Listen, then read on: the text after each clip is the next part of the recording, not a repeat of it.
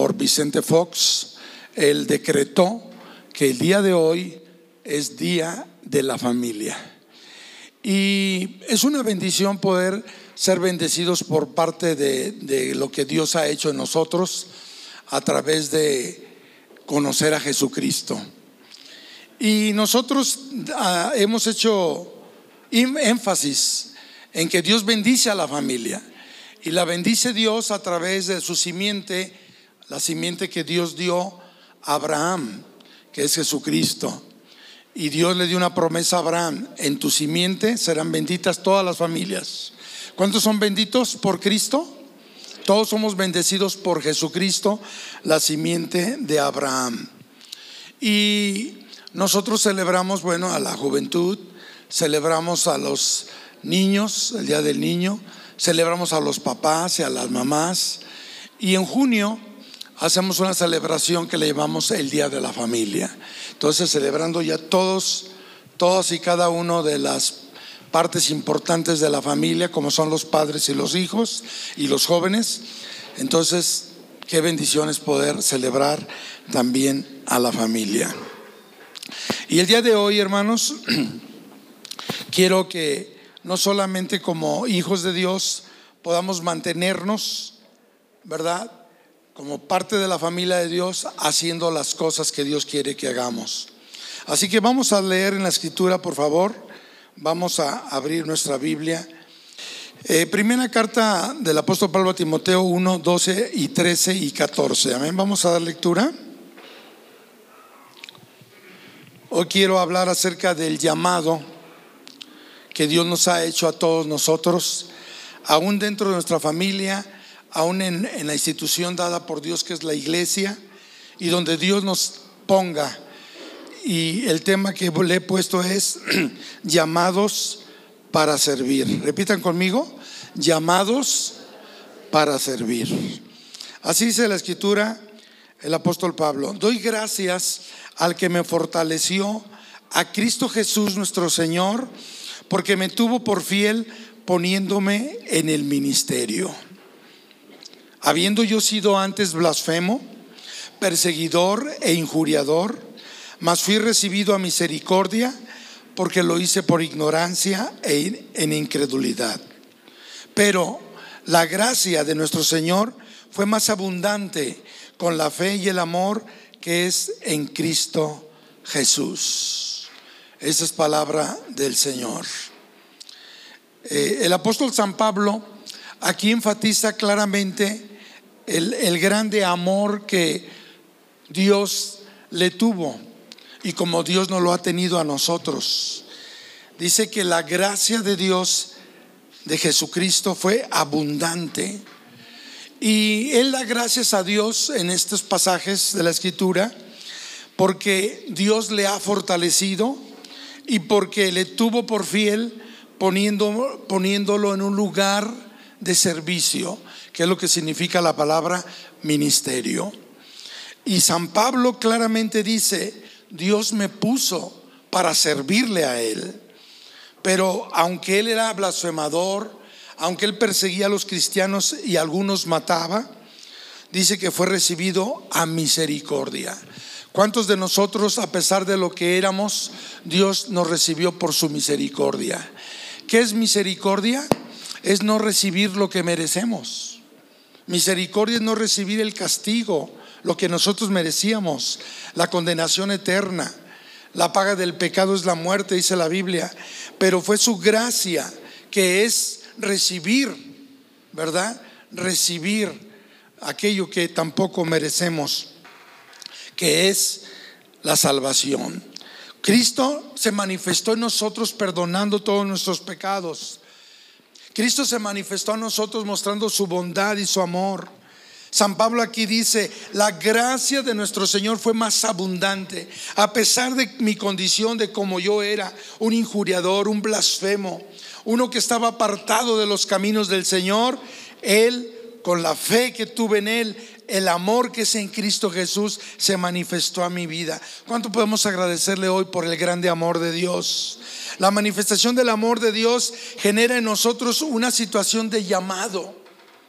Dios cuando te, cuando te llamó, cuando te buscó como el buen pastor y vino a buscar y a salvarnos, porque estábamos perdidos. Él nos tomó en sus brazos y nos limpió de nuestros pecados, curó nuestras heridas, cambió nuestra manera de ser, nuestra perspectiva. ¿Verdad? Nosotros íbamos por malos caminos, pero Dios perdona nuestras faltas y a través de su sangre derramada en la cruz nos limpia de todos nuestros pecados. Ese grande amor manifestado, esa bondad maravillosa, ese amor abundante, esa gracia y misericordia que tuvo nuestro bendito Señor y Salvador, manifestando su bendito amor en nosotros. Hermanos, el resultado de eso es consagrarnos a su servicio. Cuando el Señor me llamó, hermanos, yo tenía 16 años. Lo único que pude decirle al Señor, yo estoy tan agradecido que aquí estoy para servirte.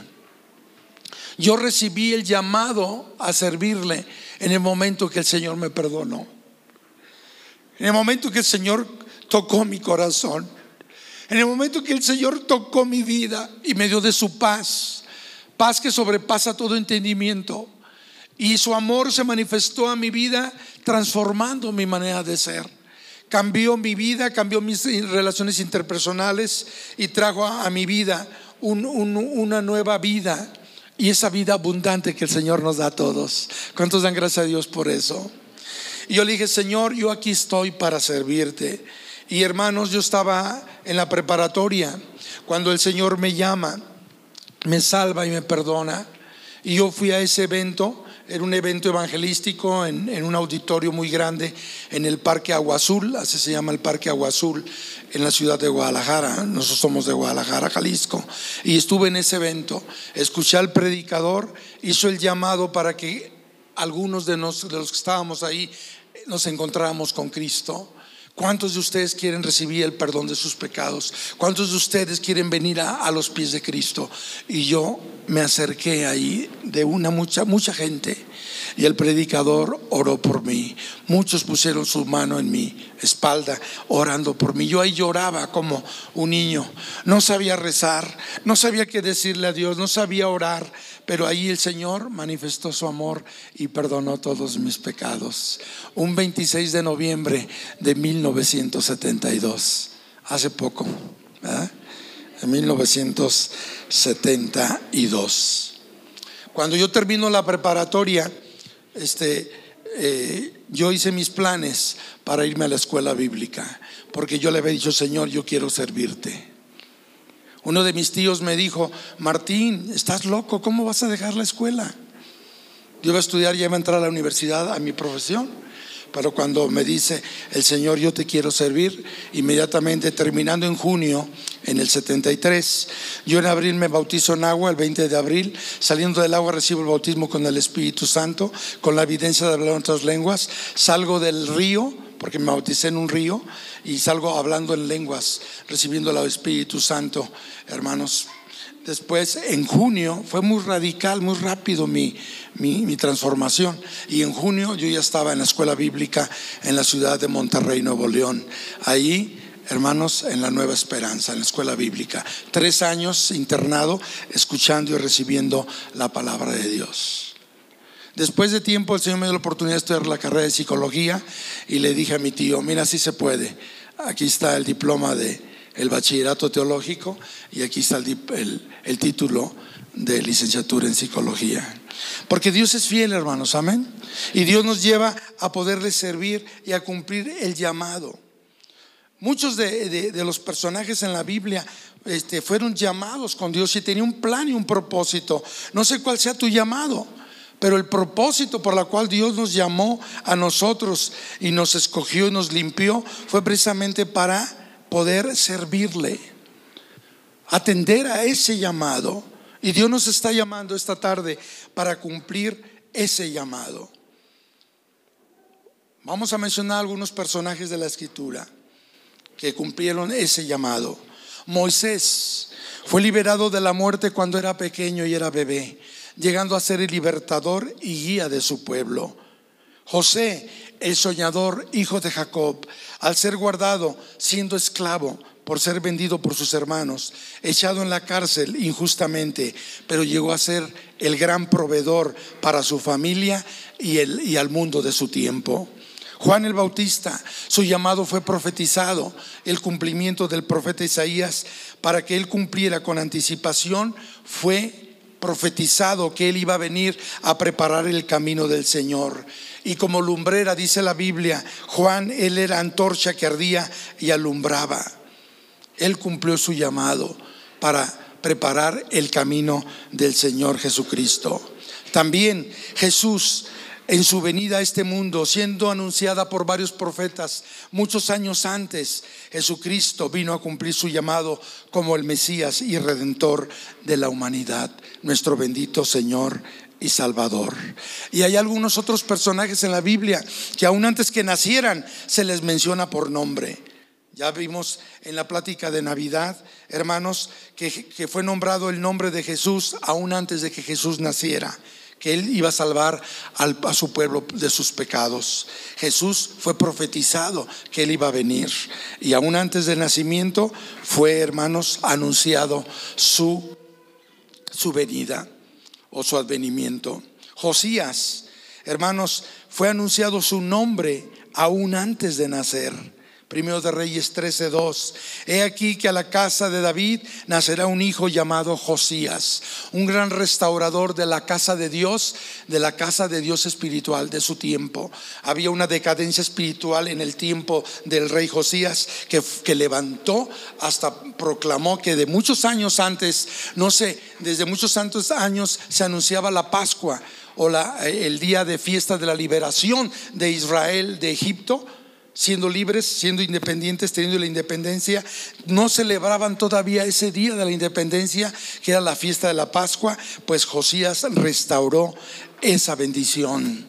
También Ciro, el rey de Persia, no se, se, mencionó su nombre aún antes de su nacimiento, Isaías 44, 28, y, y, Dios lo menciona como el siervo Ciro, un rey, el rey de Persia, un rey no cristiano, un rey no temeroso de Dios, un rey fuera del reino de Israel Dios lo usa para restaurar el templo y construir y apoyar la construcción del templo en el tiempo de Nehemías. Qué bendición. Todos estos personajes cumplieron su llamado, pero ahora quiero decirte, hermanos, que tenemos que entender cuál es nuestro motivo de nuestro llamado.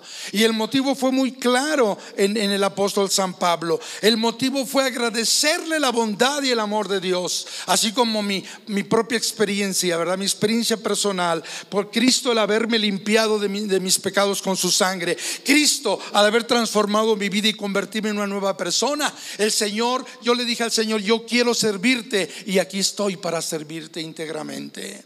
Después proféticamente, dos profetas en diferentes tiempos, en primer año de mi, escuela bíblica y en el tercer año, dos profetas distintos anunciaron que yo iba a ser pastor.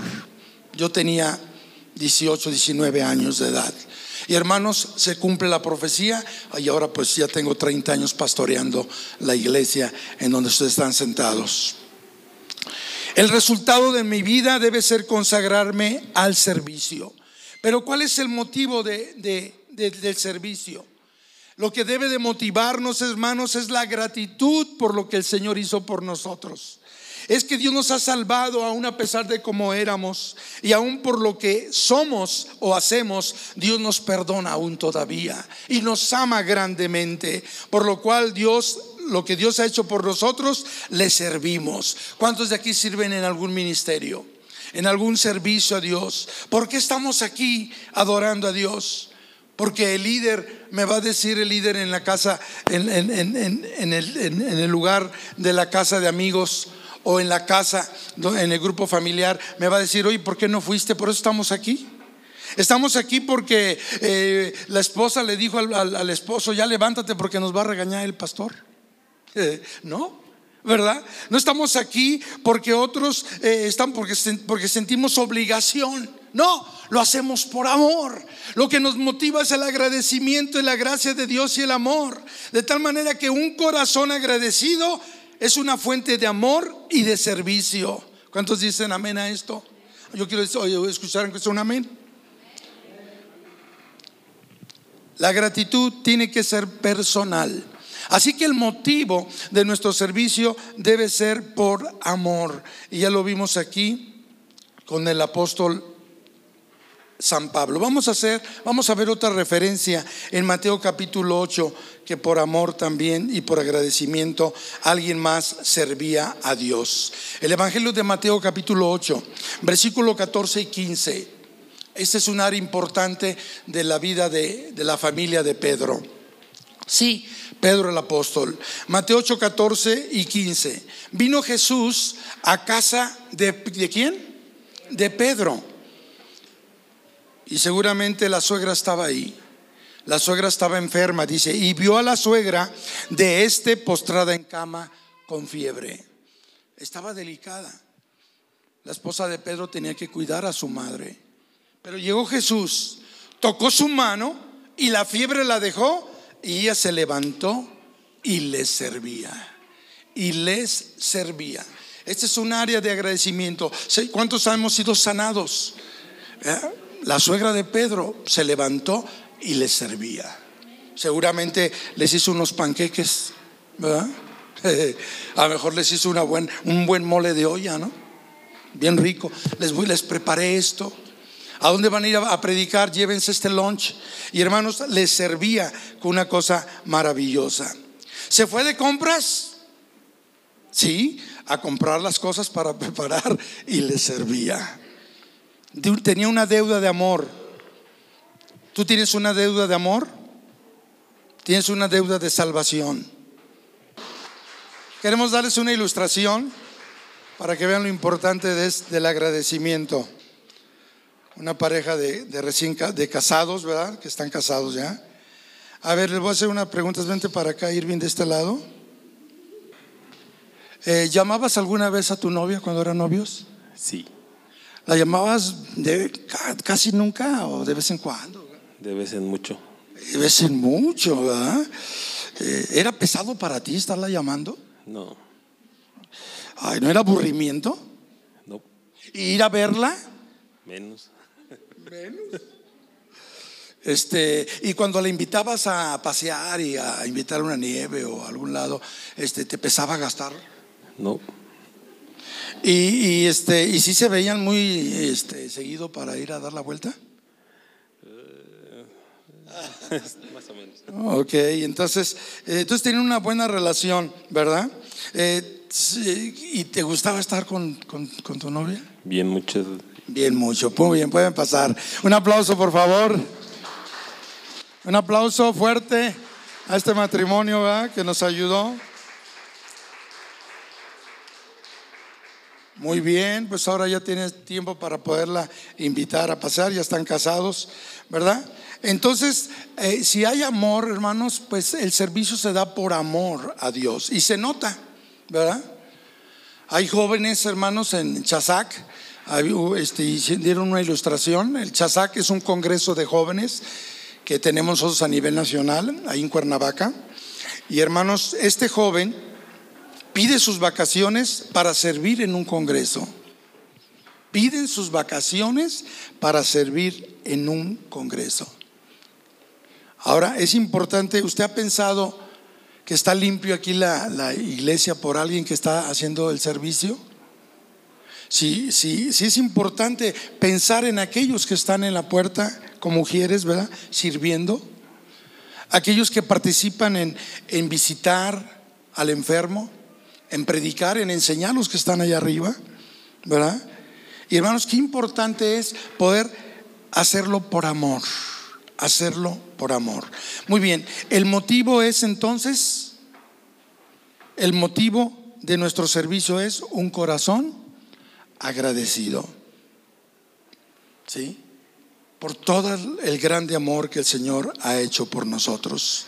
Y si alguien a mí me regala algo, si alguien me regala una camisa, por ejemplo, yo no le voy a decir a mi, a hija Milka, oye, llámale a, la hermana, al hermano que me regaló esta camisa, dile que, que dice mi papá que gracias. No, es un deber de amor. Yo es personal el agradecimiento. A ti te toca ser agradecido por lo que Dios hizo contigo, ¿no lo creen? Es algo personal. No puede ser en ninguna manera sustituido por nadie. No puede eh, ser eh, eh, en ninguna manera decirlo que, que, lo diga otra persona. Es personal. Alguien más no lo tiene. Es la gratitud de otros. Ellos tendrían que dar gracias por lo que Él o Dios ha hecho por ellos. Así, de igual manera, nosotros. La Biblia dice de diez leprosos que Jesucristo sanó. Y cuando les dice, vayan a presentarse al sacerdote, vayan al templo. Y mientras iban, no los sanó luego enseguida, vayan. Y mientras iban fueron tocados y fueron sanados. Y de los diez, solamente uno regresó a darle gracias. Dice la escritura, ¿verdad? Dice la escritura que llegó él, ¿verdad? Cuando él los vio le dijo, mostraos, le dijeron, Jesús, maestro, ten misericordia de nosotros. Cuando Jesús los vio les dijo, mostraos a los sacerdotes. Y aconteció que mientras, mientras ellos iban, fueron limpiados. Entonces uno de ellos, leproso, viendo que había sido sanado, volvió glorificando a Dios a gran voz. Eh, gloria a Dios, gracias Señor, gracias Dios, como una muestra de adoración. Y dice que regresó y se postró rostro en tierra a sus pies, dándole gracias. Y este era samaritano. Respondiendo Jesús dijo, ¿no son diez los que fueron limpiados? ¿Y los nueve dónde están? ¿No hubo quien volviese y diese gloria a Dios, sino este extranjero? Y le dijo, levántate, vete, tu fe te ha salvado. Entonces hay una estadística, ¿no? De 10 uno es agradecido. Eh, la segunda parte que tenemos que ver con el llamado es el propósito. Tiene que mantener bien claro estos tres aspectos. Motivo, propósito y meta. ¿Cuál es el propósito por la cual yo le sirvo a Dios toda la vida? Yo recuerdo cuando, cuando estaba chico, éramos, somos, pues, éramos de familia y pues no éramos, no había mucha abundancia en la casa, pero me acordaba de una palabra que siempre decía mi madre, piensa en los demás.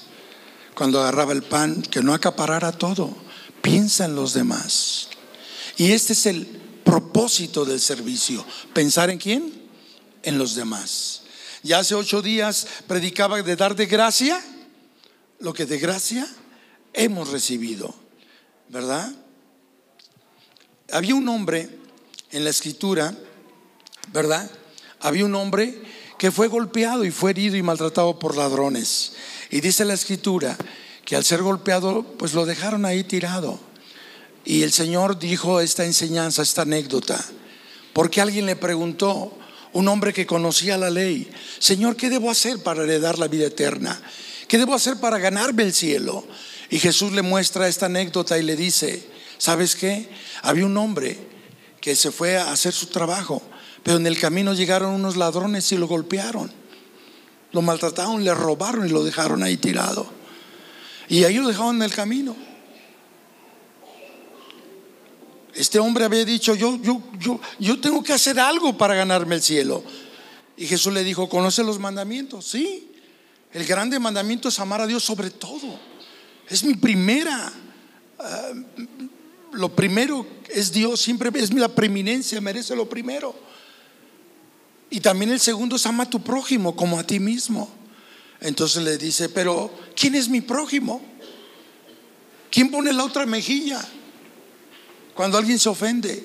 Al contrario, responde igual y hasta peor. Y a ver quién grita más, ¿no? ¿Se están escuchando? A ver quién grita más, ¿no? Cuando nos exasperamos. O cuando nos tallan la lámpara, ¿no? La lámpara y sale el genio, ¿no? Sale el genio. Y entonces, eh, y, nosotros, ¿qué hacemos? ¿Y quién es mi prójimo? Dijo, y Jesús le dice, este hombre fue herido, pero uno de tres que pasaron, tuvo misericordia de él. Tuvo misericordia de él. ¿Sí? Lo llevó a un lugar para que lo curaran, lo limpiaran, le, ayudaran y hasta pagó para que lo, lo atendieran fielmente. Y dice, ve y haz tú lo mismo como prójimo. ¿Quién es mi prójimo?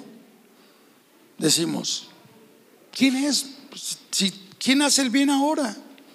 Nada más todos somos egoístas, el egoísmo, el, el no preocuparnos por la gente. Piensa en los demás. Seguramente eh, alguien puede ver a alguien y, no, pues ahorita tengo yo mi ocupación, estoy ocupado. No, se detuvo ayudar al otro. No dijo, ay, mira, trae este, una playera de marca, ¿no? A lo mejor luego me paga, ¿no? Voy a invertir en este hombre. Hoy trae buenos zapatos. Pues a lo mejor hasta los zapatos le quitaron, ¿no? ¿No? Vino a buscar el Señor Jesús a servir, a buscar y a servir, ¿verdad? Como el Señor lo menciona. Pero a veces siempre buscamos una posición, siempre buscamos eh, eh, sobresalir. Siempre buscamos este que alguien nos diga, "Oh, qué bien. Oh, eres grande." No, el Señor Jesús dijo esta palabra. Dijo esta palabra en el Evangelio de Marcos capítulo 10 verso 45, porque el Hijo del Hombre, hablando de sí mismo Jesús, no vino para ser servido, sino para servir y para dar su vida en rescate por muchos. Cristo Jesús vino a servir, como siervo se humilló, siendo Dios, no, se aferró a ser igual a Dios, sino que se humilló, siendo semejante a nosotros como ser humano y fue a la cruz con obediencia para manifestar su amor a todos nosotros. Nuestro Señor Jesucristo nos enseñó a servir. Él caminaba por las calles y se preocupaba por la gente. Él iba cruzando una calle cuando se atraviesa un féretro. Sí, la viuda de Naín. La viuda de Naín, ese lugar se llamaba Naín.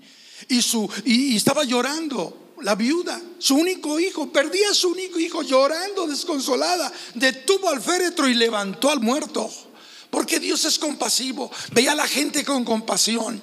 Dales de comer, les dijo Jesús a sus discípulos, dales de comer a esta gente. Ya es tarde que se vayan. Y hermanos, y tenemos que preocuparnos y ver por la gente. Y el propósito, hermanos, es buscar el bien de otros, ayudar a otros, pensar en los otros, pensar en los demás. Ese es el propósito. Y tercero, la meta. ¿Cuál sería la meta? La meta del servicio debe ser que Dios sea glorificado. Su meta es glorificar a Dios. Ya se predicó que lo que, lo que dice San Juan 15, ¿verdad? Dice, en estos, en esto reconocerán que sois mis discípulos, en que llevéis mucho fruto, ¿verdad? En esto es glorificado mi Padre, dijo Jesús, ¿verdad? En que llevéis qué? Mucho fruto y seas así mis discípulos. Muy bien, vamos a, entrar en, trabajar en el servicio a Dios, pero tenemos que entender estas tres cosas.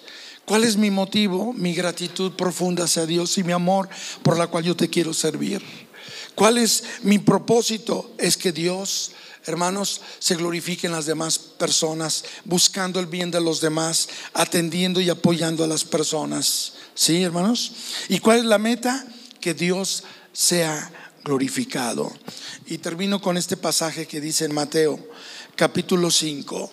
Jesús dijo que nosotros somos la luz de este mundo y habla a los cristianos. Dice, nos, ustedes son la luz de este mundo, ¿sí? Y la luz debe de alumbrar a todos. Como una ciudad asentada sobre un monte no se puede esconder. Ni se enciende una luz ni se pone debajo de la cama sino sobre un candelero arriba para que alumbre a todos los que están en la familia. Así también alumbre vuestra luz, dice Mateo 5:16. Así alumbre vuestra luz delante de los hombres para que vean vuestras buenas obras y glorifiquen a vuestro Padre que está en los cielos. Tenemos que mirar la situación que, que estamos viendo alrededor, ver, ver qué está pasando alrededor y añadirle valor a lo que estamos haciendo en tu trabajo, en la escuela, donde quieras estés. Primero, Fíjense cómo tienen que hacer las cosas. Añade valor a lo que haces. Pero ve, ve la necesidad donde haga falta y ahí ve y acude. Segundo, pregunta, ¿qué puedo hacer por ti? Voy a orar por ti, levantar al caído, ir y accionar. Y tercero, poner en práctica nuestros dones, los dones que el Señor nos ha dado. ¿Sí, hermanos? Esta es la manera que podemos hacer y servir al Señor. José lo que estoy diciendo está en el capítulo 40, eso ya lo leen en, casa, Génesis 40. Dice la Biblia que él estaba en la cárcel injustamente y dice la Biblia que él era el encargado de la cárcel, porque Dios lo puso en gracia delante del jefe. Y entonces llegaron dos personas que fueron presas por causa de, eh, eh, que el rey los, los mandó. Él vio la necesidad y dijo, ¿qué pasa con ustedes? Era el copero y el panadero. Y entonces ellos le dijeron unos sueños que tuvieron. Él vio la necesidad y añadió valor a eso. Después de eso, digo, ¿qué quiere que haga por ustedes? No, pues fíjense que soñamos y entonces tuvo ya un encuentro con la necesidad, un encuentro con las personas para resolver su necesidad. Y tercero, usó sus dones y interpretó los sueños de estos dos oficiales del rey. Tenemos que ver la situación movernos ante la situación con compasión, con misericordia, pensando en los demás, añadir valor a lo que hacemos. Segundo, tenemos que entender, preguntar qué está pasando contigo, qué le pasó, qué vamos a hacer, podemos ayudar. Y tercero, usar los recursos que Dios nos ha dado. Amén. Con la manifestación de su amor de Dios. Puestos de pie.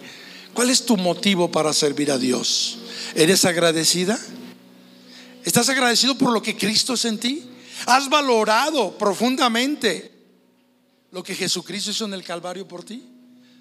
¿Con gratitud servirle? ¿Sí? ¿O ni siquiera has entregado tu vida a Cristo para reconocer que Jesucristo es tu Señor y tu Salvador?